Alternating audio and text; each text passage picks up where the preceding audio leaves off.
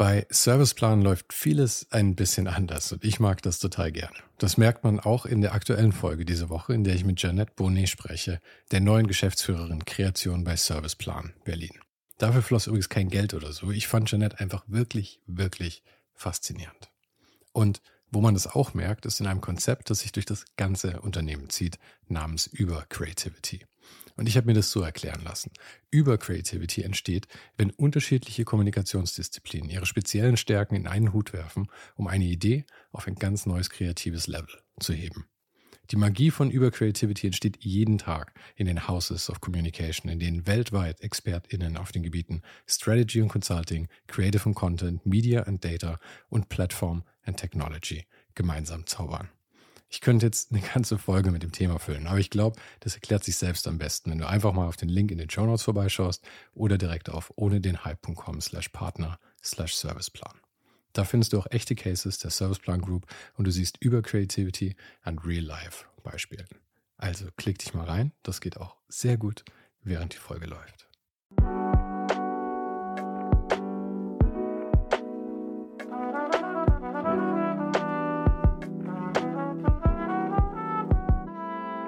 Mein Name ist Sven Saro und du hörst ohne den Hype Gespräche mit kreativen Menschen aus Design, Kunst, Illustration, Fotografie und Kultur. Und das eben ganz ohne den Hype, der sie sonst oft umgibt. Ich hatte schon immer den Wunsch, Dinge einfach aus dem Nichts entstehen lassen zu können. Aber irgendwie kam es bei mir dann doch immer wieder dazu, dass ich eher Sachen dokumentiere, wie eben mit diesem Podcast oder auch in meiner Fotografie. Wenn ich ganz ehrlich bin, sehe ich darin mittlerweile viel eher mein Talent. Aber mein heutiger Gast lässt wirklich Dinge aus dem Nichts entstehen und das sogar in 3D. Er heißt Jakob Eisinger, ist aber wahrscheinlich besser bekannt als Yippie Hay. Ein Name, der eigentlich aus einem Missverständnis heraus entsprungen ist. Er kreiert farbenfrohe Bilder, Charaktere und Animationen, oft quietschbunt und knuddelig, aber trotzdem sind seine Kreationen ab und zu auch mal nackt oder strecken dir den Mittelfinger entgegen. Er hat schon für Apple, Porsche, Samsung und Adobe gearbeitet, unter anderem. Aber wir sprachen auch darüber, wie es wäre, nur noch seine eigenen Ideen umzusetzen und ob das für ihn überhaupt erstrebenswert wäre. Außerdem ging es auch um seinen Künstlernamen und Künstlernamen im Allgemeinen, darum, wie er seine Arbeit in die reale Welt transportieren kann, ob mit dem 3D-Drucker oder der Tufting Gun, ob man seinen Stil klar gestalten muss, um Spaßprojekte und finanzielle Unabhängigkeit. Und kurz noch bevor es losgeht. Im Newsletter gibt's jede Woche inspirierende Tipps von meinen Gästen. Kostenlos anmelden kannst du dich dafür auf ohne den Hype.substack.com. Wenn du den Podcast unterstützen möchtest, schau mal auf patreon.com slash Sven Saro. Für Supporter gibt's da auch noch exklusive Bonus-Podcasts. Und ich freue mich sehr, wenn du dir die zwei Sekunden Zeit nimmst, den Podcast jetzt gleich mit fünf Sternen zu bewerten. Ein kleiner Klick für dich, ein großer Klick für ohne den Hype. Und es dauert wirklich nur zwei Sekunden. Links zu allem findest du wie immer direkt hier in der Beschreibung. Und jetzt wünsche ich dir viel Spaß mit Yippie Hey.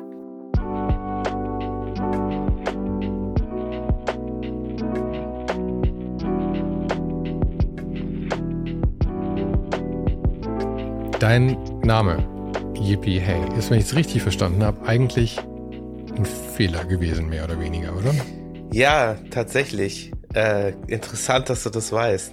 Ähm, also, ich weiß alles. ähm, ja, das ist tatsächlich mein allererster Internet-Benutzername, ähm, beziehungsweise äh, damals noch E-Mail-Adresse bei web.de, meine erste E-Mail-Adresse. Ähm, ich habe zu der Zeit ähm, so ein Demo von einem PlayStation-Spiel gespielt, von Die Hard. Und da gibt's natürlich diesen Spruch, EPK, Motherfucker. Und ähm, weil ich da gerade so drin war und es jeden Tag gezockt habe, habe ich irgendwie keine andere Idee gehabt. Ich wollte nicht einfach meinen Namen als E-Mail-Adresse machen und wollte das dann äh, nutzen und das war dann aber schon vergeben und dann habe ich so lange rumprobiert, ähm, bis ich irgendeine Wortkombination hatte, die halt frei war. Und tatsächlich bin ich seitdem immer dabei geblieben, weil das halt eine, ein Wort ist, was es nicht in Wirklichkeit gibt, so richtig. Und deswegen das überall immer als Benutzername verfügbar war. Und ähm, so dann auch bei Instagram. Und ähm, ja, daraus ist das dann so entstanden, weil ich, weil das einfach mein Instagram-Name war von Zeiten, als ich Instagram privat genutzt habe. Und ähm, dann war, wurde, habe ich irgendwann angefangen, so meine Sachen zu posten, meine 3D-Sachen.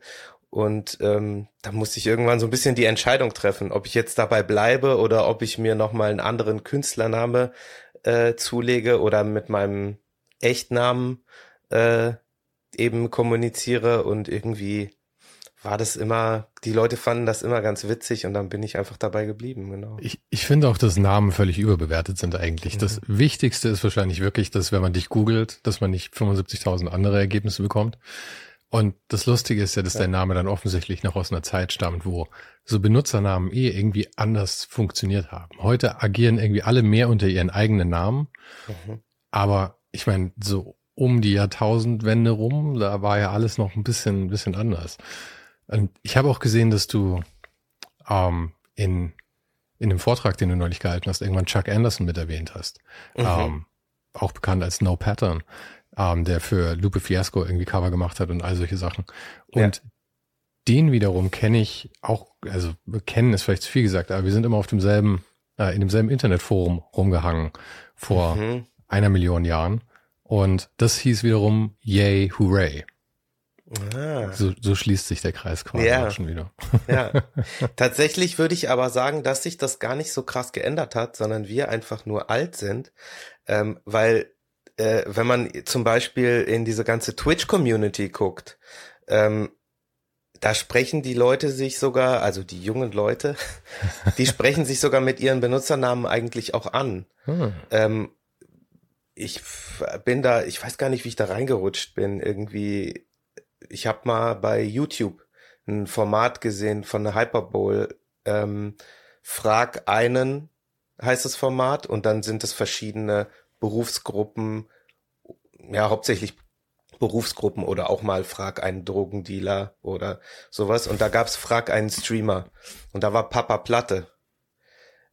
Ganz merkwürdiger Name, den hat er irgendwie auch aus so als Benutzername für irgendwelche Games hat sich das irgendwie ergeben.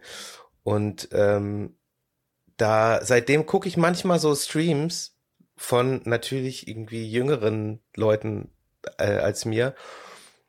Und da ist das irgendwie total gang und gäbe, dass die halt einfach ihre ihre Gamer-Namen ähm, als Benutzernamen überall auch nutzen und sich auch so ansprechen. Ich finde es ja auch gar nicht so dumm, einfach im Prinzip schon, weil ich habe irgendwann mal ein Interview mit Kevin Kelly gesehen, der das Wired Magazine gegründet hat. Mhm. Und ähm, den haben sie gefragt, weil er eigentlich so als Futurist immer durchge durchgeboxt wird, äh, sein Titel. Und da haben sie ihn gefragt, was er denkt, was für, was für Dinge in 100 Jahren völlig hirnrissig scheinen werden im Nachhinein. Ähm, und er hat halt unter anderem so Factory Farming gesagt und sowas, aber auch, dass du mit einem Namen geboren wirst, der, oder deine Eltern geben dir einen Namen und den hast du dein Leben lang. Und warum solltest du dir nicht einfach selber irgendwann einen Namen aussuchen können? Ja. Und ich meine, wir haben das ja beide im Prinzip schon gemacht. Ja, das habe ich mich eh gefragt. Ähm, ich habe nur irgendwann gemerkt, dass dein Name sich irgendwann auf einmal geändert hat. die meisten Leute, äh, die meisten Leute dachten, ich hätte geheiratet, aber ja, die Wahrheit ist, es ist einfach nur Praktibilität gewesen, mhm. weil mein eigentlicher Nachname ungefähr 714 Buchstaben hat und ja. von niemandem geschrieben werden kann. Es ist einfach ein Künstlername, mhm. wie Yippie Hey. Ja. ja, macht macht für manche Leute macht das total Sinn. Mhm. Aber du hast ja erst relativ spät eigentlich so deinen deinen Weg gefunden. Du hast ja äh, so ein bisschen, bisschen erstmal so rumgedaddelt, bis du zur Illustration gekommen bist, oder? Ja, ja, genau. Also, ähm, ja, ich habe halt Realschule gemacht und habe dann wollte irgendwas mit Computer machen, hatte nicht so richtig eine eine Ahnung, was und auch nicht so die Motivation, mich irgendwie darum zu kümmern. Und meine Mutter hatte da dann ähm, was gelesen über eine schulische Ausbildung zum Informatiker, aber zum technischen Informatiker, wo man äh, Maschinen programmieren äh, lernt. Das könnte Und, eigentlich deinem jetzigen Job nicht ferner sein. Nee, das stimmt, ja. Also es hat auch was mit Computer zu tun, aber das war's dann auch.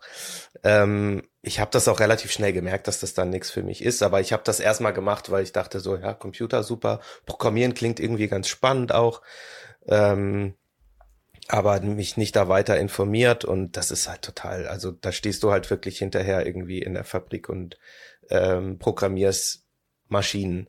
So, das ist bestimmt für manche Leute total super. Ich hatte da Leute in der Klasse, die sind da voll drin aufgegangen. Für mich war das aber nix. Aber da hat mir jemand Photoshop gezeigt. Ähm, und da habe ich dann gemerkt, so, das ist die Richtung, das will ich mit dem Computer machen. Ähm, und dann habe ich erstmal noch Zivildienst gemacht, weil ich eine Ausbildungsstelle als Mediengestalter machen wollte, aber erstmal nichts gefunden habe. Hab dann während dem Zivildienst doch was gefunden und habe dann in der Druckvorstufe gelernt. Und das war erstmal super. Also da bin ich auch total aufgegangen. Ähm, ich konnte da halt jeden Tag Photoshop benutzen und die ganzen anderen Programme. Habe noch mit mit Quark äh, irgendwie Layout gemacht. Das ist noch so uralt. Ähm, dann auch irgendwann auf InDesign und halt komplett Adobe einfach umgestiegen. Hab da auch viel Illustrator gelernt und sowas. Und ich will jetzt deinen ersten Job nicht runtermachen, ja. Aber mhm. also ich, ich verstehe, dass du total stoked warst ähm, dann mit dem Programm arbeiten zu können, das dich irgendwie begeistert hat. Aber wenn ich, wenn ich das richtig verstanden habe, hast du bei eins und eins damals gearbeitet und Poster rumgeschubst, beziehungsweise die Sachen irgendwie die, für, für die Größen angepasst, was ja auch da wieder ferner könnte man deinem jetzigen Job eigentlich nicht sein, weil die kreative Leistung ist ja doch etwas überschaubar wahrscheinlich damals gewesen. Ja, ja, ganz genau. Also das war wirklich, wir haben ähm, ganz eng mit ähm, im Endeffekt mit einer mit der Kreativagentur. Das war alles, das waren alles so Inhouse-Abteilungen im, im, Endeffekt. Ähm, genau, und wir haben eben mit den Kreativen, so hieß es dann auch immer so, auf unserer Seite des Gebäudes waren halt wir, die Druckvorstufen, auf der anderen Seite waren die Kreativen. ähm, und wir haben halt wirklich so das Ganze dann irgendwie aufbereitet, technisch umgesetzt, Formatumbau, ähm, ja, Textsatz, ähm, Photoshop-Retusche, eben Farbkorrektur und sowas. Und genau eine Zeit lang war das erstmal super für mich. Ich, mir hat das auch total Spaß gemacht. Ähm, aber ich habe dann schon irgendwann gemerkt, irgendwie, da geht irgendwie noch mehr. Ich habe da schon immer zu den Kreativen rübergeschielt ähm, und habe vor allem aber dann auch durch Zeitschriften, die wir eben massenweise im, im Büro hatten, weil wir natürlich immer Belegexemplare gekriegt haben. Und dann zu gucken, ob das auch alles so gepasst hat. Und ähm, da wurde auch viel für UK gemacht. Und da gab es eben Zeitungen wie ähm, Advanced Photoshop, ähm, Com Creative Computer, ich bin Computer Arts und sowas. Und da habe ich dann halt eben so Leute wie Chuck Anderson gesehen, die damals tatsächlich in Printform Tutorials gemacht haben. Mhm. Ähm, oder einfach, ja, da hat man einfach gesehen, was man halt so kreatives, illustratives machen kann mit diesem Programm. Und das hat mich dann schon sehr gereizt. Und auch, auch Chuck Anderson war ja schon, das hatte ja schon eine technische Komponente, weil die Sachen, die er damals gemacht ja. hat, waren ja jetzt nicht banal umzusetzen, muss man sagen, rein, rein technisch. Man musste dieses Programm schon beherrschen. Nicht so wie ich, der in Photoshop halt eine Schrift setzen kann und damit war meine Leistung auch schon eigentlich erbracht. Aber zu der Zeit gab es dann ja auch ein paar Leute, die, und ich sehe da irgendwie so Parallelen zu dir. Es gab ja äh, Joshua Davis, wenn ich mich nicht irre, war sein oh. Name, Dreamless, ähm, hatte dann auch super viel mit äh, Programmierung in Flash gearbeitet, um Sachen zu generieren und sowas. Und in deinem Job ist es ja auch so, obwohl du natürlich ähm, am Ende eine, eine, eine total kreative Illustration da hast, ist ja schon eine wahnsinnige technische Komponente einfach dabei. Da, wenn du in, ich meine, ich habe nicht die geringste Ahnung von 3D, ja, aber diese Rendering-Sachen sehen für mich auf jeden Fall sehr, sehr technisch aus. Ja, ist auf jeden Fall. Ich hatte ähm, lustigerweise neulich ein Gespräch mit äh, einem anderen Jakob, der auch bei dir im äh, Podcast war, äh, Optik. Mhm. Ähm, wir haben uns so ein bisschen ausgetauscht einfach und er meinte auch, dass er ähm, das Gefühl hat, dass es für mich wahrscheinlich manchmal so wirkt wie ein Vorteil, dass oder beziehungsweise was heißt Vorteil, sondern wie ähm, ja so eine Hürde, die man technisch einfach überschreiten muss, um in diesem Medium 3D einfach alles umzusetzen, was man so umsetzen möchte. Und da ist schon was dran. Also ähm, man muss einfach die ganze Zeit weiter lernen auch. Selbst wenn man schon sehr weit ist und technisch eben ähm, sehr tief in den Programmen drin ist, muss man immer am Ball äh, bleiben eigentlich. Es kommt ja auch alle paar Jahre, kommt eben wie damals der Switch von Quark Express zu InDesign. Wird ja auch wahrscheinlich bei den 3D-Programmen alle paar Jahre irgendwann so ein, so ein seismischer Umbruch kommen, wo auf einmal ein völlig neues Programm da ist mit völlig neuen Möglichkeiten. Mhm. Und außer der, der konzeptuellen Idee, wie du damit umgehst, verändert sich wahrscheinlich auf einmal alles.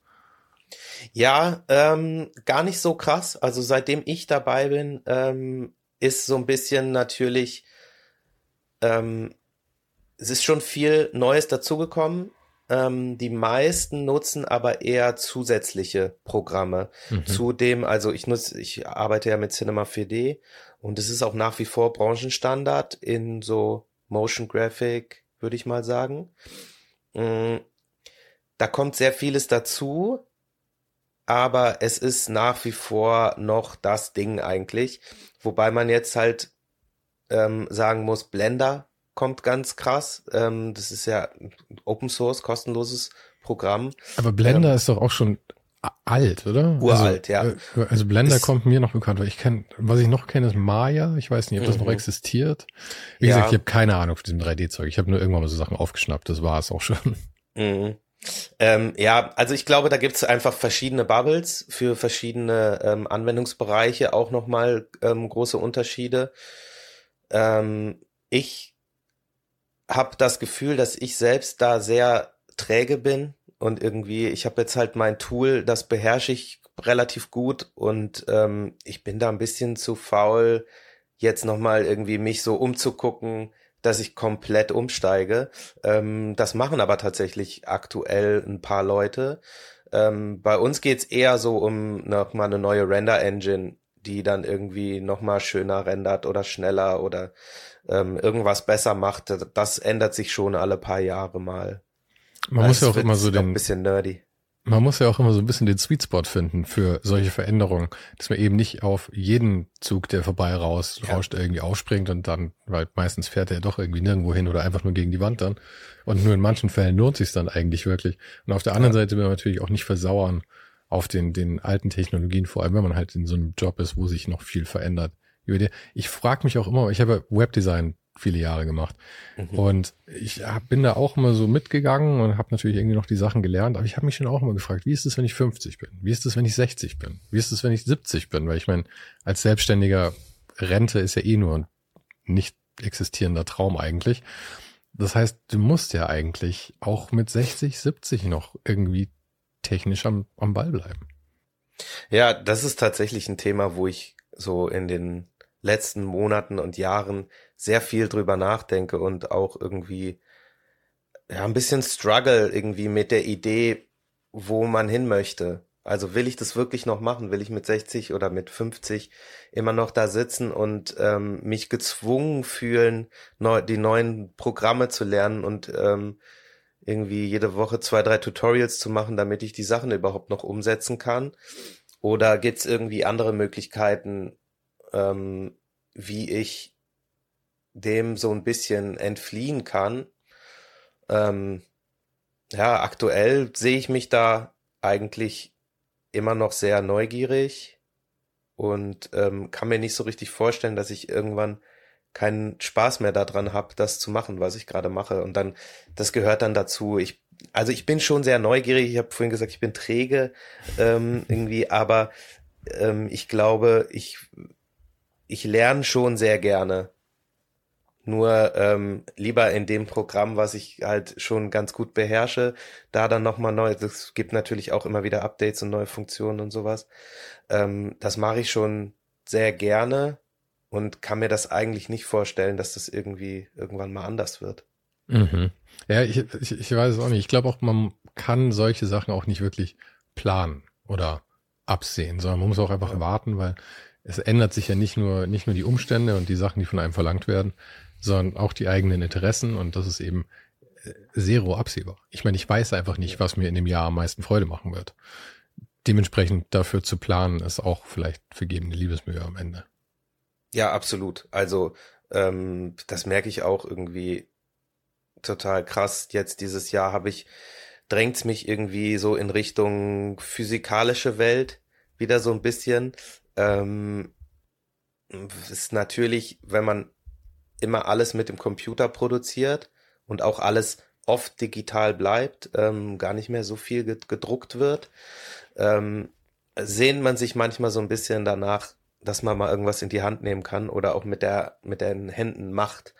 Ähm, und da probiere ich mich jetzt gerade ganz viel aus. Also das naheliegendste für mich war natürlich irgendwie irgendwann mal ein 3D-Drucker, ähm, weil ich halt alles 3D produziere und auch eigentlich alles so modellieren kann und mir halt wirklich alles bauen kann, was ich mir vorstelle.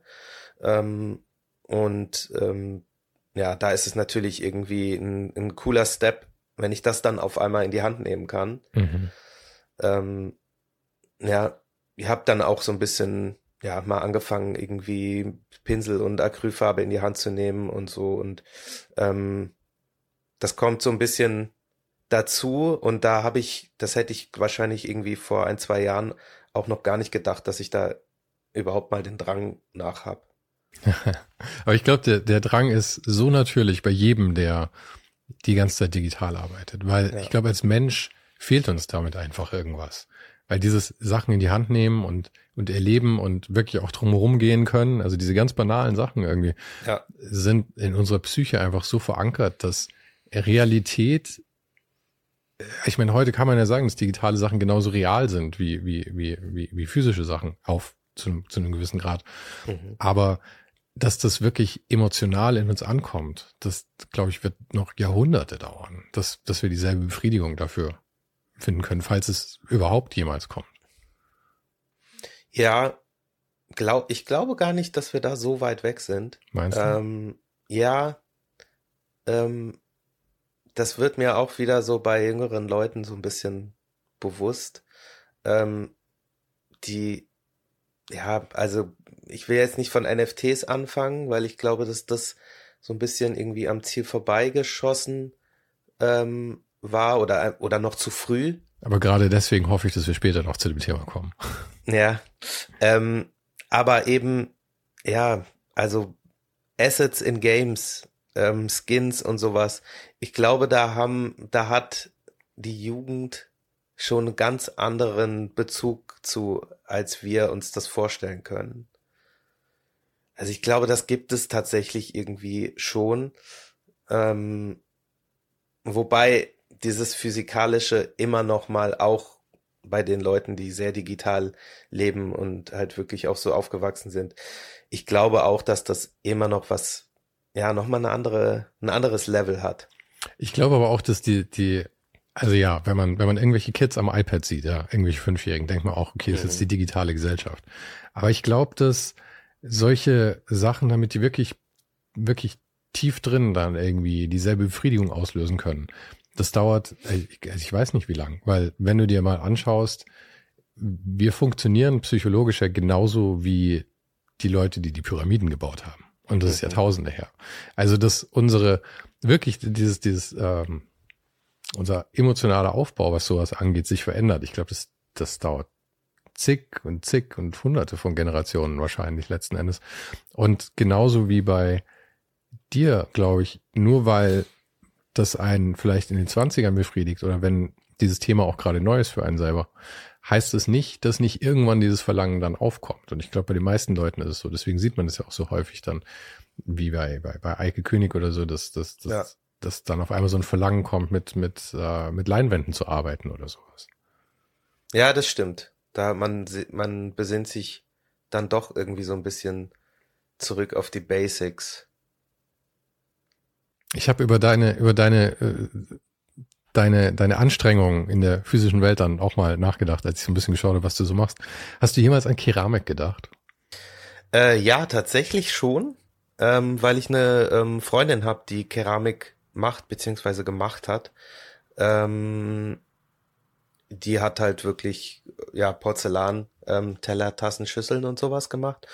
Und da haben wir aber immer mal wieder ähm, drüber gesprochen, dass man da mal was zusammen machen müsste. Das hat sich bisher nicht ergeben, aber tatsächlich hätte ich eigentlich letzte Woche ein, ähm, einen Kurs gemacht mit ja. ein paar Freunden.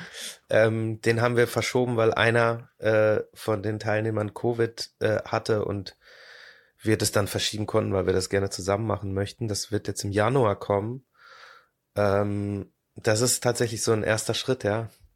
Ich ähm, habe mir nämlich tatsächlich gedacht, dass die Sachen, die du machst, also wenn man von der fotorealistischen Behaarung absieht, die ich manchmal ein bisschen creepy finde übrigens, in dieser Mischung mit diesen sonst so cuten Figuren, ähm, aber eben diese, diese cuten Figuren, also es sind so viele Rundungen da und ich denke mir, mit so einer schönen Glasierung drauf und sowas hat es irgendwie so, es, es würde einfach perfekt passen, dachte ich mir. Ja, also auf jeden Fall. Da habe ich ähm, Ideen ähm, und ja, auch in ganz viele Richtungen. Ähm, ich würde auch gerne endlich mal ähm, so ein ähm, Tufting, Tufting-Workshop machen und mal so ein Teppich, Teppich genau, oder? ja, ah. mit diesen riesigen äh, Pistolen, also so mit, ja, Tufting Gun heißt es tatsächlich, ähm, womit man das dann da so reinschießt. Ähm, das, das kann ich mir auch sehr gut vorstellen, das ähm, zu verbinden. Ja, eigentlich reizt mich am meisten so eben wie auch in 3D so Materialien zu verbinden mhm. mit verschiedenen Materialien. Was ja eben genau das ist mit der, mit der fotorealistischen Behaarung und diesen, diesen genau, sonst ja. irgendwie glatten, glatten Strukturen. Und ähm, also wenn ich sage, dass, dass ich das ein bisschen creepy finde, dann ist das eigentlich fast ein Kompliment, muss ich sagen, weil ich finde, mhm. das ist ähm, ja was, was deine Arbeiten ähm, auch besonders macht und herausstechen lässt, dass du eben so einen Mix machst, den andere Leute, glaube ich, eher vermeiden. Mhm. Ähm, ja, gar nicht bewusst tatsächlich, habe das aber schon öfter gehört, ähm, dass das so, was bei anderen vielleicht manchmal so als Uncanny Valley wahrgenommen mhm. wird, ähm, wo Leute dann gesagt haben, dass es ja in meinen Illustrationen irgendwie doch dann funktioniert. Ähm, ich glaube, das ist ein sehr schmaler Grad. Also ich habe sicherlich auch schon Sachen gemacht, die ich nicht unbedingt gezeigt habe, wo das eben nicht funktioniert hat, wo ich das selbst auch schon gemerkt habe. Ähm, aber ja, ich finde es total spannend, ähm, eben genau einem cuten Charakter, der ähm, super ähm, chubby aussieht, dann wirklich mal zu gucken, wie funktioniert es denn vielleicht mit realistischem Haar und irgendwie simulierten realistischen Klamotten, die dann wirklich nach echtem Stoff aussehen und so diese Kombination finde ich eigentlich super spannend. Aber bis du zu diesem Stil gefunden hast, sind ja noch ein paar Jahre vergangen. Wir haben eben jetzt eigentlich aufgehört bei, ähm, du hast das Studium angefangen eigentlich erst, oder? Genau. Ähm, ja, Wie alt warst du denn? Weil du bist ja relativ spät zum Studium eingestiegen, eben durch diese ja. Ausbildung davor und so. Genau, Ausbildung und dann habe ich noch drei Jahre, glaube ich, sogar gearbeitet, in dem, auch in dem Betrieb, wo ich gelernt habe und habe dann eben irgendwann äh, über einen Kumpel, mit dem ich in der Berufsschule auch war, der schon direkt nach der Ausbildung angefangen hatte zu studieren in Trier, ähm, habe ich das immer mal so mitgekriegt, was der da so macht und fand es halt super spannend. Und dann hat mir nochmal ein anderer Kumpel ähm, die Information weitergeleitet, dass man eben in Rheinland-Pfalz dann mit einer Berufsausbildung auch studieren gehen kann, weil ich habe eben kein Abi gemacht und deswegen war das für mich gar keine Option, studieren zu gehen. Ich hatte auf gar keinen Fall mehr Bock auf Schule. Wie Abi nachmachen war für mich gar keine Option. Und dann war das auf einmal trotzdem möglich. Und dann habe ich mich da beworben und ähm, bin auch, ne, ich bin erst im zweiten Anlauf angenommen worden. Ähm, ja, und dann bin ich nach Trier und habe studiert. Da war ich dann, das muss so 2006, 2007 gewesen sein. Das heißt, da war ich 24, nee, ja doch, 24, 25 so. Also ich war auf jeden Fall der Älteste das wäre meine äh, Frage gewesen. Warst du dann schon der weirde, weirde ältere Typ, der da hinten drin sitzt? Ähm, ich war der ältere Typ. Ne, es gab tatsächlich sogar noch eine Kommilitonin, die älter war, die auch schon zwei Kinder hatte. Ähm, Ich war der Ältere, aber es die Weirdness hielt sich in Grenzen. Also das, ich habe da recht recht gut an äh, Anschluss gefunden. Und du siehst ja auch, äh, also auch heute recht jung für dein Alter aus. Das war wahrscheinlich damals genauso. Also bist du wahrscheinlich gar nicht so aufgefallen, oder? Äh, nee, das ging schon. Das, ich bin da, glaube ich, ganz, hab da ganz gut reingepasst. Ja, schon. Und wie lief dieses Studium dann? Bist du da also, ich finde immer, ich finde immer den Schritt interessant von ich, ich gehe jetzt mal in so ein Ding rein und ich meine, damals war ja dann Illustration eigentlich noch gar nicht so wirklich deine Richtung, oder? Nehme ich an, weil nee. davor war es ja wirklich dann so Grafikdesign und äh, Logos rumschubsen und eben Druckvorstufe und all solche Geschichten. Und dann bist du eben in dieses Kommunikationsstudium reingetaumelt, wie so viele. Genau, genau, Kommunikationsdesign. Ähm, ja, es ist ganz interessant. Da habe ich neulich auch schon mal drüber nachgedacht. Obwohl ich eigentlich darauf gekommen bin, weil ich eben von meinem Kumpel gesehen habe, was der da, der hat eigentlich nur Illustrationen gemacht. Ähm, und eben diese ganzen Sachen, diese ganzen bunten Illu-Sachen aus Photoshop und Illustrator, die ich aus den Zeitschriften kannte, das war so meine Motivation, studieren zu gehen. Aber als ich dann da im Studium war, habe ich irgendwie von Anfang an gedacht, ähm, es geht für mich in Richtung Grafikdesign. Ich glaube, das konnte ich auch damals noch gar nicht so richtig auseinanderhalten, dass das unterschiedliche Disziplinen sind. Grafikdesign, Illustration. Ähm, und dann habe ich halt wirklich gedacht, ich werde als Grafikdesigner oder vielleicht sogar auch Type-Designer. Ähm, Typografie hat mich schon auch sehr interessiert immer. Du ähm, arbeitest ja auch heute noch wahnsinnig viel mit, mit, also nicht mit Typografie, aber mit, mit Schrift. Ja, genau. Ja, und da, aber da habe ich dann tatsächlich gedacht, ähm, ich werde auf jeden Fall in eine Agentur gehen. Ähm, also in eine Werbeagentur. Ähm, Grafikdesign machen, vielleicht auch Konzept oder sowas. Ähm, und im Nachhinein weiß ich, das sind äh, die Sachen, die mir total schwer gefallen sind im Studium. Mm, das war mir aber zu dem Zeitpunkt irgendwie nicht so richtig bewusst. Und ich glaube, geglänzt habe ich dann eher in ähm, ja, Disziplinen oder halt in Seminaren und Aufgaben, wo es ähm, tatsächlich um Kreativität irgendwie ging, um irgendeine Idee.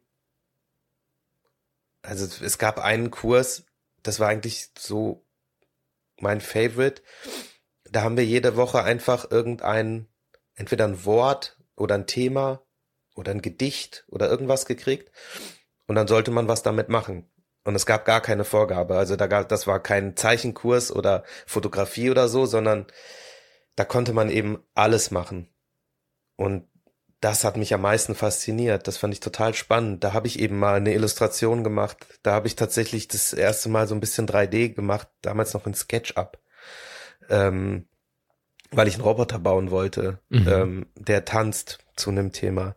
Ähm, da habe ich dann auch mal Fotografie gemacht oder was gezeichnet oder irgendwie ein Knet-Stop-Motion-Film. Mhm. So, und das fand ich total spannend, dass man einfach irgendwie eine Idee irgendwie bearbeitet.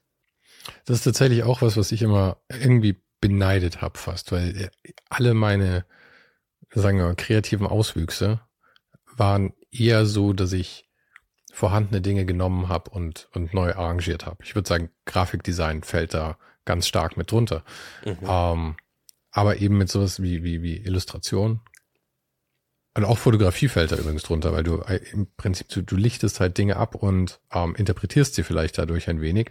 Aber du kannst nicht einfach irgendwas komplett neu erschaffen und das eben richtig gut zeichnen zu können oder äh, 3D oder solche Sachen fasziniert mich dafür immer, weil das für mich so ein Aspekt von Kreativität ist, zu dem ich nie, für den mir vielleicht wirklich, wirklich die, die Skills einfach immer ge gefehlt haben.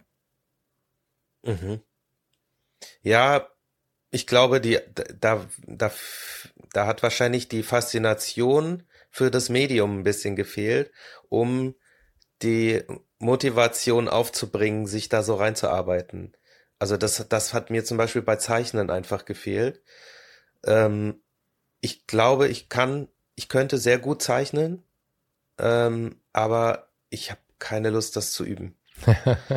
das ist mir einfach immer schwer gefallen. Also ich habe natürlich irgendwie auch so Kurse in der in der FH dann gehabt und da sind auch okay Ergebnisse rausgekommen, wenn ich mich wirklich hingesetzt habe und mir viel Zeit genommen habe. Aber das war für mich eine Quälerei. Ähm, und ja, als ich dann im, von einem Kommilitonen Cinema bekommen habe, da, das war auf einmal, da hat sofort Klick gemacht. So, da hatte ich nämlich die Motivation, mich wirklich jeden Abend hinzusetzen, statt Netflix Tutorials zu gucken mhm. und mir alles reinzufahren und alles auszuprobieren. So, und genau. Also ich glaube, da fehlt, da man, man braucht diese Faszination, damit man dran bleibt an ja, einem stimmt. Medium. Also mir, mir, mir geht das jetzt aber gerade auch gar nicht so aus dem Kopf, weil auf der einen Seite sage ich, ich habe das, ich habe das immer irgendwie beneidet, auf der anderen Seite muss ich sagen, findest du auch, dass es schon wirklich eine komplett andere Art von Kreativität ist, weil du ja im Prinzip wirklich von Null erschaffst. Und wirklich, umso mehr ich drüber nachdenke, ich rearrangiere vielleicht eher Dinge, wie sie sind. Oder ich meine, auch mit diesem Podcast letzten Endes nehme ich halt, ich nehme dich und interpretiere dich irgendwie, ja, äh, in einem Gespräch. Aber wirklich von Null zu schaffen, ist, hat schon auch was, gleichzeitig was Beängstigendes irgendwie. Mhm. Ja. Das weiße Blatt Papier. Ja, absolut. Also ich habe mich da sehr lange auch sehr schwer getan mit freien Projekten. Einfach oder wenn ich auch manchmal tatsächlich ein Briefing kriege oder die Möglichkeit mit einer Brand irgendwie zusammenzuarbeiten und ich hatte irgendwie während Covid zum Beispiel mit einer Laptop-Kooperation, da habe ich einen Laptop bekommen und da hieß es, ähm, mach einfach mal irgend, irgendwas damit. Irgendein Artwork soll daraus entstehen. Und dann so gar keine Vorgabe zu haben, das, das ist schon heftig. Also das kann einen auch äh, ganz schön überfordern. So, ähm, da habe ich aber mittlerweile Möglichkeiten gefunden, ähm, dass ich immer immer irgendwas im Repertoire habe, was eigentlich schon darauf wartet, dass ich das gerne umsetzen möchte. Und dann, dann kann man irgendwann aus so einem Archiv an Ideen ähm, schöpfen. Aber das ist ein sehr guter Punkt. Ich glaube, das ist, das ist wirklich der Punkt, wo es dann einfacher wird. Wenn man eben schon einen Stil im Prinzip auch hat und halt so seine Tricks und Kniffe, auf die man immer zurückgreift, was ja, glaube ich, jeder, jeder und jede Kreative irgendwie hat, dass man eben so ein Repertoire ansammelt. Aber dieses Repertoire hat man ja nicht, nicht von Anfang an und eben dann da hinzufinden. Und das ist ja auch immer die große Frage. Wie hast du deinen Stil gefunden? Wie, wie kam es dazu? Und äh, ich meine, eigentlich kannst du genau die Frage einfach gleich mal beantworten. Wie, wie, wie, hast, wie hast du dich dann gefunden zu diesen, ich beschreibe es mal als so ultra cute, runde ähm, ähm, äh, Charaktere, die ja aber trotzdem gleichzeitig ähm, sagen wir, Biss haben, weil ich meine, es ist auch sehr häufig ein, ein Fuck oder ein Mittelfinger mit drin mhm. oder Nacktheit oder sowas. Das heißt, wie mit den fotorealistischen Bärten und Haaren und gleichzeitig eben ähm, Charakteren, aber hast du ja offensichtlich schon einen Hang zu so Gegensätzen, die dann auch zu, zu kombinieren. Mhm. Ist schön, ähm, wenn du so analysiert wirst, ne? Ja, ich finde das, ich finde das total spannend.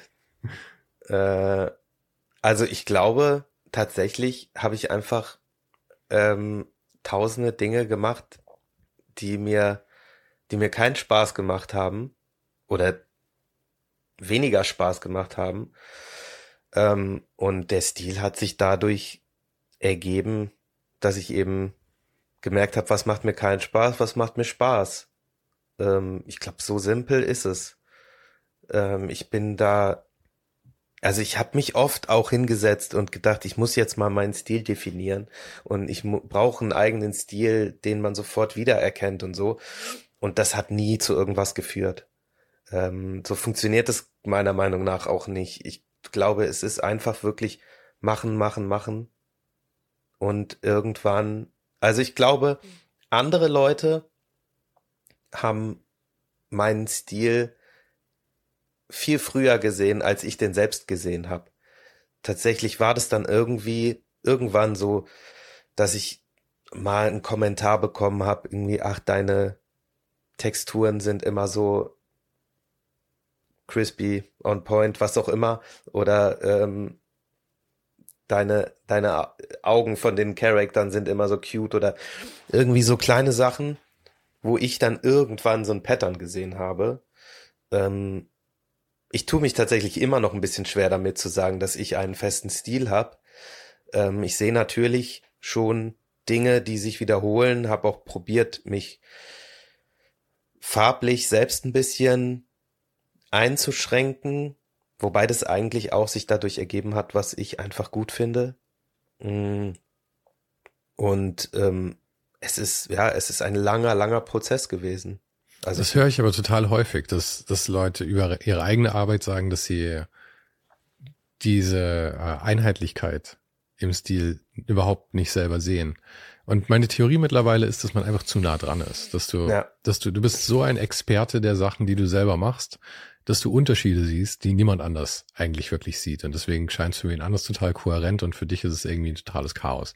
Immer noch. Ja, ja das habe ich, hab ich tatsächlich schon ein paar Mal zu anderen Leuten, die da so ein bisschen strugglen, habe ich genau das auch schon so gesagt und tu mich bei mir selbst aber natürlich trotzdem schwer. Mhm. Aber es ist einfach das Ding. Man hat, ich, ich kenne halt alles, was ich jemals gemacht habe. Ja, genau. Ähm, und deswegen habe ich natürlich das Gefühl, dass es total wild ist. Aber dass sich das so in den letzten Jahren alles so ein bisschen verfestigt hat, das nehme ich schon trotzdem auch wahr. Ich finde das aber auch ein, äh, eine schwierige Gratwanderung, weil ich glaube, wenn man dann irgendwann so einen Stil für sich gefunden hat und das für sich selber auch irgendwie erkennt, dann geht's ja schon auch viel darum, Nein zu Sachen zu sagen und sich gegen Sachen zu entscheiden. Ähm, und zu sagen, okay, ähm, wie du eben auch sagst mit den Farben, dass man sich da ja auch selber zu einem gewissen Grad einschränkt, dass man sagt, das hier ist irgendwie die Palette, die ich benutze und ich halte es für ähm, total hilfreich in vielen Fällen, weil man dann eben auch lernt, manchmal mit weniger Dingen Sachen mehr zu machen. Und ähm, damit dann Sachen zu kreieren, von denen man vielleicht gar nicht dachte, dass es mit so wenig Baustellen geht. Ob das jetzt ist, dass man wie äh, Massimo Vignelli, der, der gesagt hat, er, er benutzt nur fünf Schriften in seinem ganzen Leben und ich meine, damit hat er eine sehr ordentliche Karriere ähm, mhm. aufgebaut. Ähm, oder eben, eben, eben, wenn man dann äh, sich für Texturen entscheidet oder sowas. Aber gleichzeitig will man sich selber ja auch nicht das Experimentieren nehmen, weil man sich ja doch auch irgendwie weiterentwickeln möchte. Also ich meine, mir geht's geht's zumindest so. Und da eben diesen diesen Mittelweg zu finden, finde ich manchmal schwierig. Ja, es, es ist auf jeden Fall ein ähm, allgegenwärtiger Struggle für mich. Ähm, also das ist was, wo was ich auch seit Jahren ähm, frage ich mich, ob ich mich noch mehr einschränken muss, ob ich noch konkreter zum Beispiel der Character Artist sein muss und eben keine Schrift mehr zum Beispiel mache. Oder ähm, ob ich mich auf sogar auf eine Character ähm, Stilistik festlegen muss. Weil ich natürlich, ich sehe halt bei manchen Artists, die haben einfach ihren, ihren Character-Look und da drin können die sich total austoben und machen das auch. Ähm, und ich tue mich da aber total schwer. Aber was meinst du mit, ob du das musst? Weil man muss Dinge ja nur für etwas. Man muss Dinge ja nicht einfach, weil, weil die Welt so ist, sondern meinst du, um das besser verkaufen zu können oder damit Leute dich besser einordnen können oder? Ähm, genau, das sehe ich mittlerweile, dass das eigentlich immer so eine Frage war, die ich mir gestellt habe, ähm, ob ich das muss ähm, für für mich oder für, um mich als Artist zu finden und, und aber aufzustellen auch. Und im Endeffekt weiß ich jetzt so, es, eigentlich geht's darum, dass mein Gedanke war, wie kann, wie kann ich mich verkaufen vernünftig? Und ähm, da habe ich mich schon gelöst von, weil ich eben denke, man muss das rauslassen, was in einem drin ist. Ähm, und ich mache mittlerweile das, was eben, ja, was aus mir rauskommt und wo ich Lust drauf habe. Ähm, aber natürlich habe ich trotzdem irgendwie Rechnungen zu zahlen und überlege halt auch immer parallel, ähm, ja, wie, wie kommt das an, wie kriege ich das irgendwie an den Mann? Das am liebsten das, was mir am meisten Spaß macht. Ähm, und ja, das ist so ein schmaler Grad. Also ich, ich glaube schon, dass ich da teilweise ähm, so kleine Stellschrauben drehen kann, die mich attraktiver für Kundschaft machen, ähm, die mich auch nicht zu sehr irgendwie beschneiden in dem, was ich gerne machen möchte. Ähm, aber andererseits denke ich, habe ich dann auch wieder die Momente, hm, wo ich denke, fuck it, ich mache einfach irgendwie alles, was ich will und irgendwie wird es schon ankommen. Also ich verstehe genau, was du meinst. Dieses, dieses, ähm, in welche Schublade möchte man sich stecken? Und ich glaube, umso enger die Schublade ist, umso attraktiver wird man tatsächlich für für Kunden letzten Endes, weil die halt genau, genau. wissen, okay, wenn ich wenn ich da jetzt Betrag X hinkrieg, äh, hinwerf, dann kriege ich genau dieses und jenes zurück. Ja. Und ich glaube, das ist was, was die meisten großen Firmen letzten Endes wollen. Die wollen keine Kreativität oder die wollen nicht nicht Kreativität, von der sie die sie nicht einschätzen können, ja. sondern sie möchten halt ein, äh, ein festes Ergebnis. Und also ich bin jetzt gerade in so einer Phase, wo ich mir denke, vielleicht, weil ich meine, was du beschreibst, ist ja auch, dass du, dass du dich eben aber gleichzeitig nicht zu sehr einschränken möchtest, weil du ja auch noch Dinge ausprobieren willst und einfach das machen willst, was du liebst und nicht nur das, was du verkaufen kannst. Aber ich frage mich immer mehr, ob ich diese, ob dieser Anspruch, dass mein Job mir die absolute Erfüllung geben muss, kreativ, ja. Mhm. Und das ist ja, irgendwie finde ich, ist es ja auch, auch äh, nicht ganz schwachsinnig, weil ich meine, wir haben uns einen Job letzten Endes selber gebastelt, du und ich ja. und viele, die hier zuhören. Und dann sollte der natürlich auch Spaß machen. Ansonsten habe ich was falsch gemacht bei meinem Bastelkurs dabei.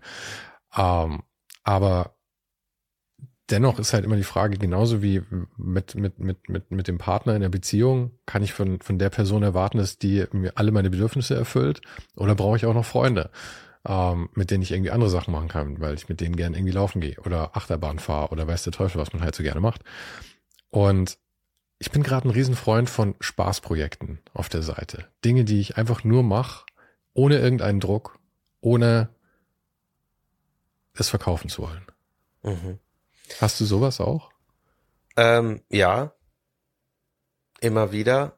Es ist auch absolut essentiell, meiner Meinung nach, für jeden Kreativen, sich einfach ähm, unabhängig von irgendwelchen Deadlines oder Budgets oder Kundenfeedback ähm, einfach auszuprobieren. Ähm, da, ich glaube, mein, mein Werdegang hat mir auf jeden Fall auch gezeigt, dass so die Referenzen, die ich in Moodboards bekomme bei Anfragen, bei Briefings, das sind sehr, sehr selten irgendwelche Jobs, die ich gemacht habe, sondern fast immer freie Projekte. Hm, okay. Mm. Und das ist total wichtig und für mich, also sagen wir mal so, der Traum wäre schon dass ich nur noch sowas machen kann. Der Traum ist nicht, dass ich damit ähm, mein Geld verdiene. Oder natürlich wäre das halt irgendwie cool, aber der Traum ist ja eigentlich nicht das Geld, sondern der Traum ist, dass ich nur noch diese Sachen machen kann. Also dass ich nur noch das machen könnte, was ich wirklich möchte, was irgendwie in mir alle meine Ideen umsetzen. Ähm, und das würde natürlich am wahrscheinlich am besten funktionieren, wenn ich damit eben mein Geld verdiene.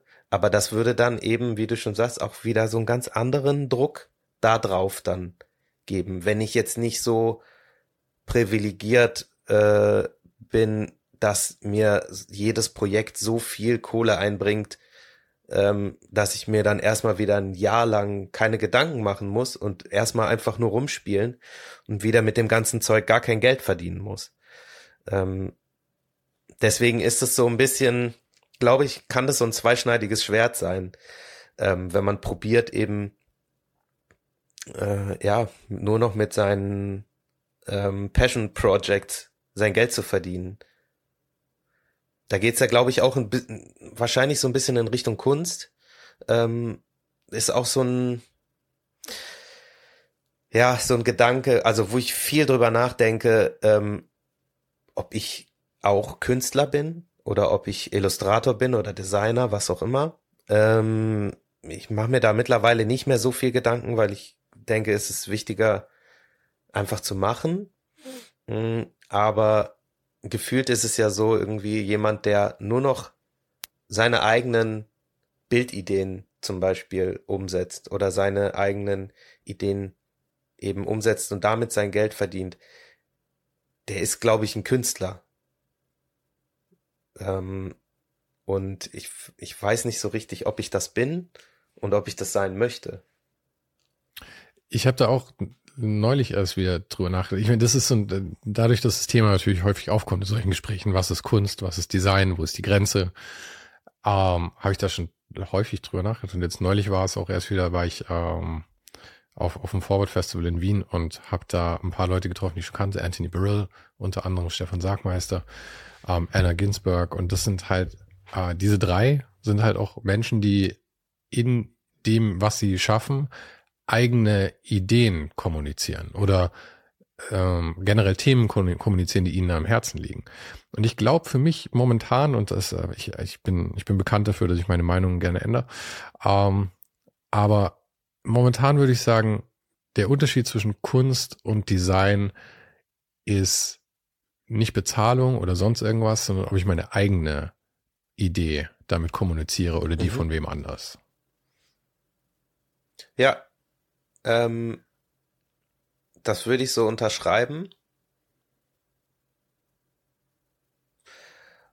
Genau, und die Frage, die ich mir dann da stelle, ist, ähm, ob ich mit dem Äußern meiner eigenen Meinung mein Geld verdienen möchte. so ein bisschen. Oder, ähm, also ich glaube, ich ähm, habe da manchmal auch so ein bisschen ähm, äh, dieses Imposter-Syndrom. Ähm, ich ich denke in, in diese Richtung, also sagen wir mal so, ähm, was ich ähm, für Kunden mache, da weiß ich mittlerweile schon, was ich kann. Ähm, und dass ich da ein gewisses Niveau erreicht habe und ein Skillset eben habe, was ich mit Überzeugung ähm, verkaufen kann. Ähm, aber wenn ich dann darüber nachdenke, okay, möchte ich jetzt Künstler werden oder das also mehr mehr freie Sachen machen und mich halt so aufstellen als äh, als jemand, der seine eigenen Ideen verkauft, da habe ich schon wieder das Gefühl, so okay, das dafür habe ich ja viel zu wenig zu sagen und dafür bin ich nicht gut genug oder ähm, dafür sind meine Arbeiten nicht interessant genug. Ähm, das ist auf jeden Fall dann auch, da fängt der Struggle wieder komplett von vorne an. Aber dieses Imposter-Syndrom hat, glaube ich, wirklich jeder. Also entweder ja. hast du das oder du bist wirklich ein megalomaner Narzisst. Also eins mhm. von beiden. Ich glaube, dazwischen, also ist eine Skala, aber ich glaube, das sind so die zwei Enden. Ja. Ähm, aber die, ich finde das Interessante, das wirklich Interessante an uns, an uns Menschen, ja, ist, dass wir so wunderschöne, einzigartige Schneeflocken sind. Okay, das klingt natürlich total scheiße. Und so meine ich es auch nicht wirklich. Aber dass wir, äh, das Interessante ist, dass wir so eine Mischung aus Erfahrungen sind alle, ja.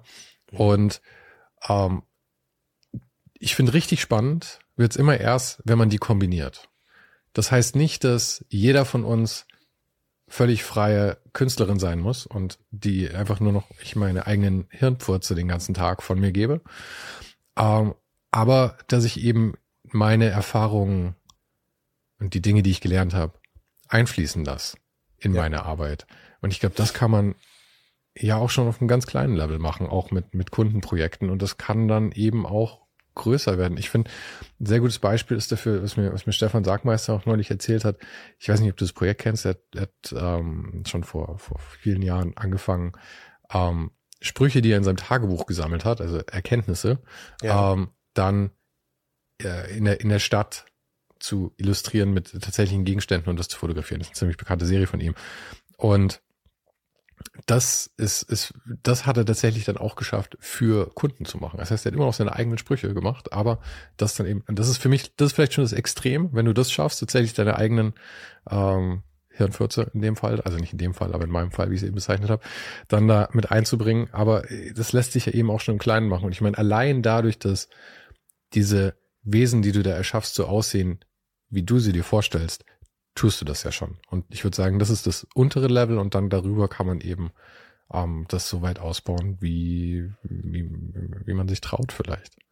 Ja, absolut. Also ähm, ich, ich habe auch das Gefühl, dass ich da auf einem guten Weg bin, Ideen zu entwickeln ähm, und eben auch Eigeninitiative. Also ich probiere tatsächlich so ein bisschen ähm, mittlerweile eben diese freien Projekte, von denen du auch gesprochen hast, ähm, nicht mehr nur für mich zu machen, sondern zu gucken, entweder kann ich mit irgendwem eine Kollaboration machen, weil ich das total spannend finde, mit anderen Leuten eben auch zu arbeiten, ähm, oder schon mal einfach wirklich irgendwo zu platzieren. Also ich habe ähm, hier in Hamburg ein paar ähm, so lokale Fashion Brands, die ich super cool finde, ähm, die halt so Streetwear, die Streetwear-Richtung irgendwie Sachen machen, die ich auch feier, die ich auch tragen würde, wo ich auch einige Sachen hab, ähm, wo ich dann einfach mal irgendwann einen Charakter von mir genommen habe und dem halt irgendwie so ein paar Pieces von denen angezogen habe mhm. und dann gesagt habe, hier, lass uns doch mal irgendwie einfach mal einen Social Media Post machen oder sowas. Und ähm, dann habe ich ja wirklich meinen meinen Charakter platziert für einen Kunden jetzt eigeninitiiert so da gibt's jetzt dann irgendwie vielleicht äh, nicht die große Kohle für sondern einfach dann irgendwie mal ein, irgendein Piece von denen. Ähm, aber ähm, daraus sind auch schon andere Sachen entstanden. Also das haben dann auch schon größere Brands gesehen, die auch auf mich zugekommen sind, ähm, wo ich dann eben auch die Möglichkeit habe, ja, mit dem Produkt oder einfach für die Brand irgendwie was Freies zu machen. Ähm, das kommt schon so und das, äh, das finde ich auch super spannend dass ich eben innerhalb von Kundenarbeit, wie, genau wie du sagst eigentlich, ähm, die Möglichkeiten habe, sehr frei zu arbeiten. Das, das finde ich sehr erstrebenswert. Ich würde ganz gerne noch mal kurz ein Stück zurückgehen. Das passt mhm. vielleicht zusammen mit dem, äh, Sachen dann frei mit Eigen, Eigeninitiative zu machen. Und das ist, wenn ich es richtig gesehen habe, warst du ähm, dann irgendwann noch bei I Love Dust, eine englische genau. Agentur. Ja. Das war aber während deinem Studium.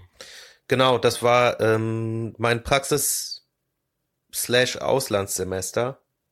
Mm, also ich wollte gerne während dem Studium ins Ausland gehen und die meisten Leute sind eigentlich ähm, dann im Ausland studieren gegangen, an eine andere, irgendwie an eine Partneruni oder sowas. Und ähm, da hatte ich überhaupt kein Interesse dran, weil ich war eben schon auch was älter und ich war, glaube ich, im Gegensatz zu manchen Kommilitonen halt schon mehr in so einem Modus, dass ich das so ein bisschen als Privileg gesehen habe, dass ich nochmal studieren kann, aber eben auch so, ähm, ich bin jetzt halt schon ein bisschen älter als ihr alle, ich habe keine Zeit zu verlieren. Du und, wolltest auch irgendwann fertig sein. Ja, genau, so und ähm, deswegen war das für mich völlig klar, dass ich halt ein Praxissemester mache, irgendwo in der Agentur oder ähm, eben ja, das, was ich da gesehen habe. Genau, also der Kumpel, der mir Cinema 4D gegeben hat, ähm, er hat das gemacht kurz bevor er in diese Agentur in England gegangen ist. Mhm. Und als er dann irgendwie nach einem halben Jahr wiederkam, hat er eine Präsentation darüber gehalten. Und es war eben Isle of Dust. Das ist ein reines Illustrationsstudio. Und ich war total hin und weg. Ähm, ich konnte das nicht fassen, was der da alles gemacht hat und die Arbeiten, die der da gezeigt hat, weil es eben alles super coole Illustration war und eben eine Agentur, aber halt nicht irgendwie eine Werbeagentur oder Grafikdesigner oder so, sondern das war nur Illustration. Und bis auch bis dahin hatte ich halt das Gefühl, ähm, ich kann, ich werde keine Illustrator, weil ich kann ja nicht gut zeichnen oder mir, das, da tue ich mich total schwer mit und das wird nicht funktionieren. Und ähm, dann hatte der da aber auch so ein bisschen was an 3D gemacht und ich hatte ja gerade irgendwie angefangen mit 3D und dachte so, ja komm, für ein Praktikum kann ich mich ja mal bewerben. So, ich werde es wahrscheinlich nicht kriegen, aber hab ja nichts zu verlieren. Und dann haben die gerade jemanden gesucht, der irgendwie ein bisschen 3D kann. Und da, dadurch habe ich diesen Praktikumsplatz bekommen. Und dann bin ich nach England und habe tatsächlich während dem, ich war dann insgesamt ein Jahr da und ähm, habe erstmal ein Dreivierteljahr gar kein 3D gemacht. Wirklich? Ja, ähm, das war dann wirklich, also ich habe sehr viel ähm, Illustrator, so Isometric, Illu gemacht und sowas. Und ähm, habe halt meine Freizeit damit verbracht, 3D zu lernen. Irgendwie auf meinem alten MacBook ähm, ging das mehr schlecht als recht, aber das ging halt irgendwie und ich habe mir wirklich jeden Abend Tutorials angeguckt, habe eigentlich nichts von England gesehen, weil ich so im Wahn war und völlig fasziniert. Aber wie war der Alltag in dieser Agentur? Weil ich, habe da natürlich auch mal drauf geschaut und die machen ja schon einfach coolen Shit. Ja. Und also machen die wirklich nur coolen Shit oder äh, sind sie sehr gut darin, nur den coolen Shit zu zeigen? Und das, weil ich meine, die meisten Agenturen oder die meisten auch, auch von, von auch Selbstständigen haben ja durchaus auch einen gewissen Anteil an Arbeiten, die eher so, ja, muss halt auch gemacht werden, mit dabei sind. Ja. Ähm, also die zeigen natürlich den, den heißen Scheiß, das ist klar, aber es ist alles Illustration, was ich einfach schon mal super crazy fand. Ähm, und die kriegen natürlich auch Anfragen auf die Sachen, die sie halt zeigen. Ähm, deswegen ist wirklich so der, der langweiligste Job ist tatsächlich immer noch ganz cool. Mhm. So, also ähm, ich habe da wenig gemacht, was mich irgendwie genervt hat oder so. Ähm, das war für mich natürlich auch super faszinierend. Ähm, was mich äh, irgendwann ein bisschen genervt hat, ist halt, weil das ein großes Team ist und ich natürlich auch ein Praktikant war. Ich habe halt sehr viel für die Tonne produziert, irgendwie, wo dann irgendwie für eine Illu, da ging's, die haben zum Beispiel jeden Monat so ein ähm, bezahltes Editorial für IBM gemacht, fürs irgendwie das Wall Street Journal oder so. Und da war ein Riesenbudget hinter. Und dann haben da halt fünf Leute dran gesessen für eine Illu und haben erstmal drei Tage lang Ideen rausgeballert. Mhm. Und da ist im Endeffekt ist da nie irgendwas von mir genutzt worden, aber ich habe halt für mich natürlich trotzdem coole Sachen gemacht und konnte mich ausprobieren und habe extrem viel gelernt und ist ja auch ein ähm, schöner Spielplatz dann. Und ich könnte mir auch absolut. vorstellen, wenn ein paar Monate lang eh nichts von dir benutzt, benutzt wird, dann verliert man ein bisschen die Hemmung. mein Zeug wird eh nicht genutzt. Ich kann jetzt auch einfach den weirdesten Shit machen. Ja. Ja, auf jeden Fall. Also ähm, für mich war das eine sehr prägende Zeit, weil unter also aus verschiedenen Gründen. Ähm, erstmal habe ich wirklich von Tag eins an Kundenjobs gearbeitet, obwohl ich gefühlt davor noch nie Illustration gemacht habe.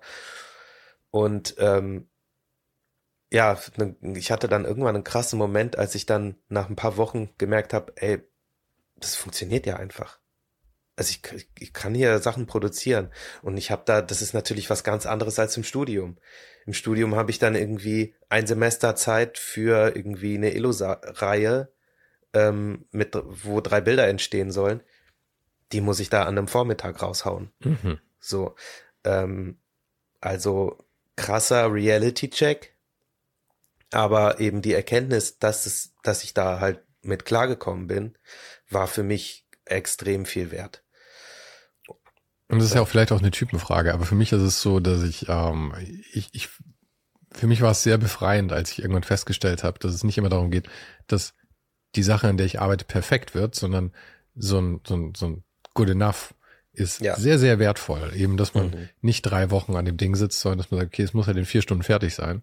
Und der Stand, zu dem das dann ist, ist halt einfach der Stand, zu der, der es dann ist. Ja, absolut. Also ähm, genau, das ist halt die reale Welt. So, das, da hat man halt nicht in fünf Monate Zeit, um irgendwie zwei Bilder fertig zu machen. Und bei den fünf Monaten muss man auch sagen, du arbeitest einen Monat und vier Monate lang machst du dir Sorgen. Ja, ganz genau.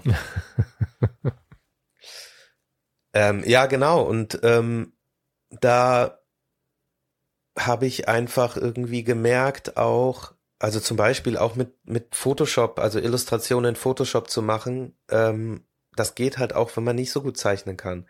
Dann ähm, macht man sich einfach irgendwie eine Collage aus ein paar Bildern und zeichnet drüber und hat auf einmal irgendwie eine Illustration, ähm, bei der man halt nichts frei aus dem Kopf zeichnen musste, was man irgendwie im, im Studium so ein bisschen eingetrichtert bekommt, weil da alles irgendwie so ein bisschen veraltet war. Also ich will nicht sagen, dass das falsch ist. Ähm, es ist sicherlich auch extrem gut, so zu lernen. Ähm, aber für mich war das nicht der richtige Weg. Und äh, in diesem, äh, in dieser Zeit in England habe ich eben gesehen, dass es halt tausend verschiedene Wege gibt und eben verschiedene Medien, ähm, mit denen man arbeiten kann, ähm, wo ich auch zu einem Ergebnis komme. Warst du außer diesem Praktikas, warst du eigentlich jemals fest angestellt? Mm, in meiner Ausbildung nur, also beziehungsweise nach der Ausbildung dann, ähm, also in der Druckvorstufe und dann, ähm, da war es dann tatsächlich so, dass ich hätte ja eigentlich nur fünf Monate Praktikum gemacht von der FH aus und ähm, ja, die wollten mich gerne übernehmen. Für mich war aber klar, dass ich auf jeden Fall nach Deutschland zurückgehe, weil ich auch da mit meiner jetzigen Frau schon irgendwie lange Fernbeziehung geführt habe und wir irgendwann gesagt haben, so irgendwann muss es mal in die gleiche Stadt gehen. Ähm, deswegen war das für mich gar keine Option. Ich habe aber ein, ein, Urlaubssemester eingelegt und bin zumindest noch ein, also insgesamt dann ein Jahr geblieben, weil ich eben am Ende des Praktikums das Gefühl hatte, jetzt wird's gerade richtig spannend hier. So, da konnte ich dann auch mal irgendwie einen Job sogar alleine machen oder da ist wirklich mal was genommen worden von mir für irgendein Editorial oder so. Ähm, und da hatte ich das Gefühl, wenn ich jetzt bleibe, dann kann ich noch mal so richtig was lernen. Und das hat sich auf jeden Fall auch bewahrheitet. Ähm, genau, da war ich dann sozusagen angestellt als Junior und das war's dann. Danach äh, seit also dann bin ich wieder zurück nach ähm, Trier an die FH und wollte eigentlich dann noch meinen Bachelor fertig machen und dann nach Hamburg, weil meine Freundin oder jetzige Frau da dann schon in Hamburg war. Und da habe ich mich ins ähm, Büro von Freunden von mir ge äh, gesetzt, ähm, die eben gerade ein 3D-Studio gegründet hatten. Äh, For Real heißen die. Die sitzen auch nach wie vor in Trier. Ähm, und ich habe eigentlich einen Büroplatz gesucht, damit ich mich konzentriert irgendwie um meine Bachelorarbeit kümmern äh, kann. Aber dadurch, dass die eben 3D gemacht haben und ich aus England kam und auch ein gewisses 3D-Skillset äh, mir schon irgendwie angeeignet hatte, hat sich dann da relativ schnell ergeben, dass ich mal hier bisschen ausgeholfen habe und dann mal bei einem Projekt halt viel gemacht habe und dann ist halt so eine das das erste Semester wieder vergangen, ohne dass ich irgendwas an meiner Bachelorarbeit gemacht habe. Ähm, was aber natürlich für mich auch extrem hilfreich war, direkt weiter irgendwie in der Branche arbeiten zu können. Und vor allem jetzt dann auch wirklich mit dem Tool. Also ich habe am Ende in England auch so ein paar 3D-Sachen gemacht, ähm, aber da konnte ich dann wirklich in einem Team, was nur 3D macht, halt mitarbeiten, habe extrem viel gelernt ähm, und habe dann meine Bachelorarbeit war dann auch so ein bisschen so ein Potpourri aus irgendwie ein paar freien Arbeiten und eben sogar ein paar Kundenjobs, wo ich dann so eine Dokumentation drüber gemacht habe, irgendwie. Ähm, da hatte ich einen, tatsächlich einen, einen Prof, der mir da sehr geholfen hat, der gesehen hat, dass ich eigentlich jetzt irgendwie die Chance habe, da ein bisschen Fuß zu fassen und äh, mir gar nicht im Weg gestanden hat und wir dann zusammen aus dem, was ich eh schon gemacht habe, irgendwie das so zusammengebastelt haben. Ähm, genau, und dann, als ich ein Jahr wieder in Deutschland war, bin ich nach äh, Hamburg und habe mich dann letzt, also endgültig selbstständig gemacht. Aber das heißt, du bist eigentlich mehr in die Selbstständigkeit reingerutscht, als dass es, dass es so eine richtige Entscheidung war gegen mhm. Agentur oder? Ähm, jein. Also ich bin nach Hamburg gegangen mit einem Projekt im Gepäck, was ich eben von den Jungs von For Real bekommen habe, weil die gesagt haben, die haben nicht mal Zeit, das irgendwie zu managen oder so. Sie würden das mir komplett abgeben. Ähm, und ich dachte eigentlich, ich mache dieses Projekt und guck mich mal in Hamburg um, weil es hier auf jeden Fall so ein paar größere Stud oder zumindest mal irgendwie ein, zwei Studios gab, die ähm, auch 3D irgendwie gemacht haben, weil ich wusste schon, ich möchte auf jeden Fall im 3D bleiben. ähm, und dachte schon, dass ich mich umgucke und mich bewerbe. Und äh, dieses Projekt ging relativ lange, irgendwie zwei Monate. Und ähm, dann hat sich währenddessen schon ergeben, dass ich ähm, so Repräsentanzen bekommen habe, eine in Deutschland, eine in England, ähm, die ja, die auf mich zukamen tatsächlich und dann ähm, von da an war das dann irgendwie klar, dass ich das erstmal probiere. Zum Schluss hätte ich jetzt gerne noch eine, äh, eine Sache. Du hast am Anfang NFTs erwähnt und dass du der Meinung bist, dass das ein bisschen übers Ziel hinausgeschossen ist. Ich habe gesehen, du hast ein paar Sachen ge gemintet, wie die mhm. Kids mhm. wohl sagen. ähm, aber was meinst du mit, ist es übers Ziel hinausgeschossen? Naja, das war ja, also dieser Hype war ja völlig unnormal. Ähm, das ähm, das ist ein schwieriges Thema. ähm, also, ich glaube, der Hype hat das Ganze halt so aufgeblasen, dass es zum Scheitern verurteilt war und es jetzt sehr, sehr schwer hat, ähm, den Nutzen, den dieses ganze Thema meiner Meinung nach tatsächlich hat, jetzt glaubhaft irgendwie an den Mann zu bekommen. Ähm, ich glaube, das ist noch zu früh. Ähm, also diese Technologie ist irgendwie noch nicht reif. Das muss halt für den Mainstream irgendwie reif sein, damit es wirklich angenommen wird und funktionieren kann. Und da, da ist es noch nicht. Aber lass mich noch mal kurz nachfragen, weil du bist bestimmt viel mehr in dieser Thematik drin gewesen als ich. Ja. Mhm. Und für mich schien es so, dass vor ungefähr zwei, drei Jahren NFTs in der Kunstwelt irgendwie angekommen sind. Ja. Blockchain zu NFT eben wurde dann. Und da gab es dann eben so ein paar irgendwas Monkey, keine Ahnung mehr, wie das alles hieß. Das war alles, es, es, war schon alles nicht ganz so die Richtung, in der ich mich äh, hauptsächlich bewege oder interessiere. Deswegen äh, verzeih mir meine Ignoranz. Und äh, die sind komplett explodiert. Dann hattest du irgendwelche NFTs, die irgendwie für 30 Millionen irgendwie verscheppert wurden. Und dann hat Damien Hirst hat noch ähm, seine Aktion gemacht mit diesen Punkte-Bildern, äh, wovon er irgendwie 30.000 hatte und du konntest die kaufen und dir nach einem Jahr aussuchen, ob die Originale verbrannt werden oder du das NFT behältst oder umgekehrt. Ähm, Im Nachhinein wahrscheinlich ärgern sich ein paar Leute über ihre Entscheidung, was das angeht. Mhm. Und dann habe ich auf einmal nichts mehr gehört.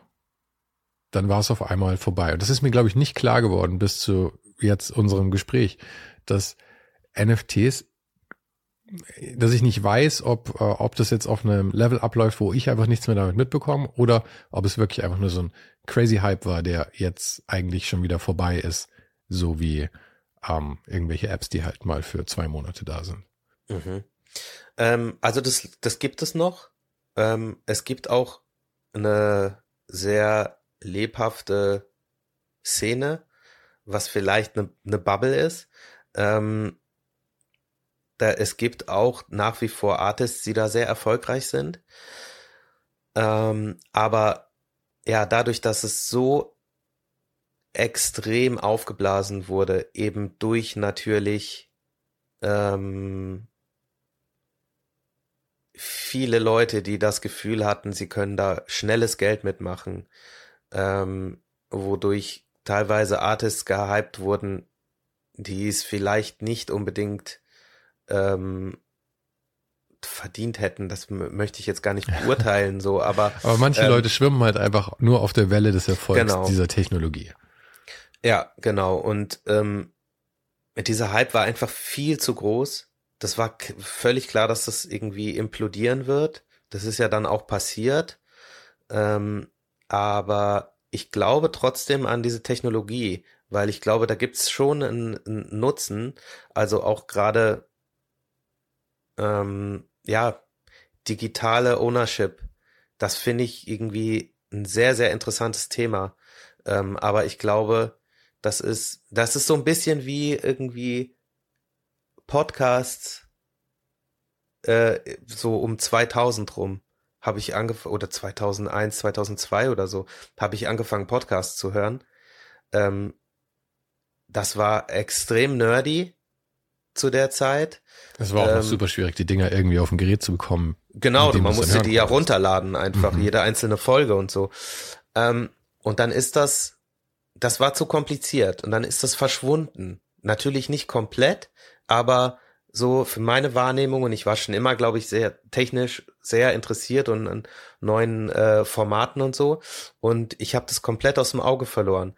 Und mit Streaming kam auf einmal dieses Format Podcast und ist so aber volle Kanne in den Mainstream geschwappt. Und so ähnlich sehe ich das ein bisschen mit NFTs auch. Ich glaube, es gibt einfach noch nicht so die sinnvolle ähm, Anwendung dafür, für den Mainstream. Und ähm, vorher, ja, das, ich glaube, das wird noch ein paar Jahre dauern, bis ähm, sich das weiterentwickelt und wirklich interessant wird. Das ist ein interessanter Gedanke. Ich habe ich habe NFTs, glaube ich, eher abgetan, weil ich, ich finde dieses Digital Ownership Ding ist, ist so ein weirdes Thema, ja, weil auch da wieder, wie, wie, wie vorhin mit den physischen Sachen und den, und den digitalen Sachen, ist es da ja ähnlich. Ich frage mich immer, wie, wie sehr, ich meine, egal ob NFT oder nicht, wie sehr soll ich hier was Digitales besitzen können? Es ist einfach, es ist ja eine reine Fiktion, das ist ja wie Geld. Ja, als, ich meine, Geld ja. ist ja nix. Eigentlich ist ja nur eine, was, worauf wir uns geeinigt haben. Und da ist es ja genauso. Auf der anderen Seite kann man bestimmt interessante Sachen damit machen und umso mehr alles digital wird, braucht man vielleicht auch einfach Möglichkeiten, ähm, dass Menschen auch daraus Geld machen können, weil ich meine, es ist halt nun mal die Realität. Wir brauchen alle irgendwie Geld, damit wir ähm, nicht hier unterm Pappkarton schlafen müssen am Ende des Tages. Und ich glaube, ja. Leica hat gerade doch eine neue Kamera rausgebracht. Hast du es mitbekommen? Die mm -mm. eben so ein Digital Ownership Ding irgendwie eingebacken hat. Ich weiß, ich habe keine Ahnung, wie es okay. läuft. Ich habe es nur mal so im Vorbeigehen gesehen irgendwie. Aber ähm, in der neuen Leica M, frag mich nicht, irgendwas ist, glaube ich, irgendwie so ein Feature mit drin, dass die wahrscheinlich auch über Blockchain oder irgendwie ähm, quasi gemintet sind, wenn ich das richtig verstanden habe. Aber ich, ich, ich ich erzähle nur irgendwelche Sachen, von denen ich überhaupt keine Ahnung habe. Vielleicht sollte ich mal irgendjemanden einladen, der sich damit auskennt. Ja, bestimmt. Also ist es, würde ich mir sehr gerne anhören. Ähm, ich finde das Thema nach wie vor sehr spannend ähm, und glaube auch, dass, obwohl ich schon eine Weile mich sehr intensiv damit befasst habe, ähm, glaube ich, dass ich sehr vieles gar nicht verstehe, ähm, weil das einfach auch extrem komplex ist. Aber weil die, die Sachen auch erfunden werden, einfach. Also jetzt nicht im Negativen, ja. aber ich meine, diese ja, Dinge ja, kommen halt jetzt gerade erst in die Existenz. Genau. Das ist noch sehr früh. Das ist, war auch immer so ein bisschen dieser Leitspruch, wenn, wenn man irgendwie, also in der Twitter-Bubble, wenn man irgend, irgendeinen Hype wieder verpasst hat ähm, und das Gefühl hat, okay, alle anderen um mich rum werden gerade reich und ich nicht, dann wurde immer gesagt, so Leute, wir sind noch ganz am Anfang, ihr werdet alle eure Möglichkeit bekommen. Mhm. Ähm, ja, auf jeden Fall ein spannendes Thema. Ja. Ich fand reich werden übrigens noch nie ein wirklich erstrebenswertes Ziel. Äh, da bin ich zwiegespalten. Naja, also mein erster Gedanke ist immer, wenn ich, wenn, wenn ich mir um Geld keine Sorgen machen müsste, ähm, dann, dann könnte ich sofort jetzt nur noch machen, was ich möchte. Aber wird sich deine Arbeit so massiv ändern? Oder eigentlich mehr im Detail? es gibt schon einige Projekte, die mir so im Hinterkopf rum äh, geistern, von denen ich weiß, ich werde nicht die Zeit finden, das umzusetzen, ähm, weil das, ähm, ähm, weil die nicht rentabel sind zum Beispiel. Also ähm, ich, ich habe zum Beispiel die Idee von einem von einer Art Wimmelbild ähm, in 3D. Das ist eh schon ein mhm. bisschen eine Kamikaze-Aufgabe, aber ich habe da ganz viele Ideen für Features. Das Ganze könnte animiert sein, ähm, Gamification und sonst was. Und ähm, es gibt eigentlich kein Szenario, wo ich das, wo ich mir die Zeit nehmen könnte, das umzusetzen und sich das irgendwie rechnet. Ähm, und wenn ich mir aber über Geld keine Sorgen machen müsste, ich glaube, dann würde ich mich sofort da dran setzen, weil eben, also dadurch, dass ich halt jetzt einen fünfjährigen Sohn habe und ähm, der mich auch total inspiriert und äh, ich irgendwie, wie wahrscheinlich die meisten Kreativen, die irgendwann Kinder kriegen, ähm, das Gefühl haben, sie würden gerne was für ihre Kinder machen. Ähm, das wäre was, wo, wo ich mich, glaube ich, jetzt sofort dran setzen würde. Aber in der Realität sehe ich nicht, wann ich dafür die Zeit finden soll. Aber vielleicht ist dann die ähm, bessere Alternative, das nicht im Alleingang zu machen, sondern vielleicht einen Kunden zu suchen, dem man das tatsächlich pitchen kann. Ja, also, oder eben, oder so Kooperationspartner irgendwie oder sowas. Also es, ich habe das nicht komplett irgendwie verworfen, so. Ähm, ich bin da dran, aber Ideen wie diese gibt's halt irgendwie jede Menge in meinem Kopf und ich habe das Gefühl, also wenn ich jetzt einfach nur noch das machen könnte, was ich will, dann würde ich mich an diese lange Liste setzen und das, glaube ich, nach und nach abarbeiten. Und ähm, so wie es jetzt ist, ähm, mache ich mich halt nach und nach an etwas kleinere Ideen so dran, was auch sehr schön ist. Also das das klang jetzt vielleicht irgendwie negativer, als es, als es in Wirklichkeit ist. Ich bin schon sehr happy mit allem. Ähm, ja, aber ich glaube, Geld kann schon eine, eine Erleichterung sein. Dann bin ich sehr gespannt, was da in Zukunft noch passieren wird. Ich auch. Vielen Dank.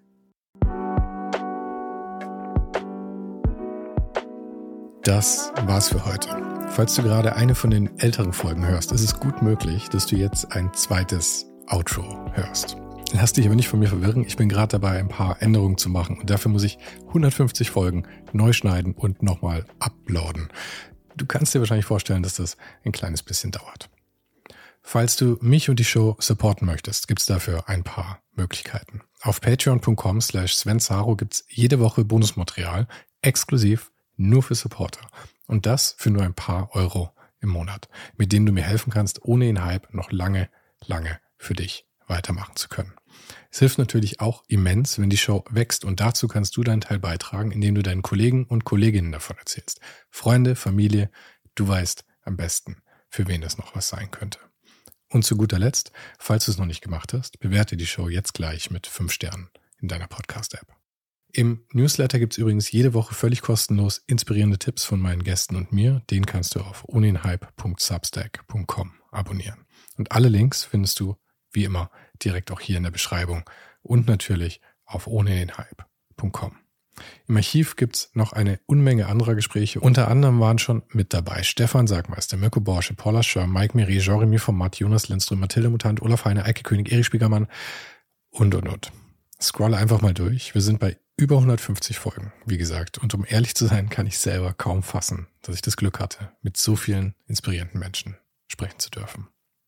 Vielen Dank an Dominik Huber und Marc Capella von Moiré. Von denen stammt nämlich die neue Hausschrift der Show und die heißt GT Pressura. GT steht übrigens für Grilly Type, über die die Schrift zu mir kam. Und auch nochmal vielen Dank an Tobias Rechsteiner fürs Vermitteln. Der größte Dank geht aber natürlich an dich fürs Einschalten, fürs Zuhören und für deinen Support. Und wir hören uns dann hoffentlich nächste Woche wieder.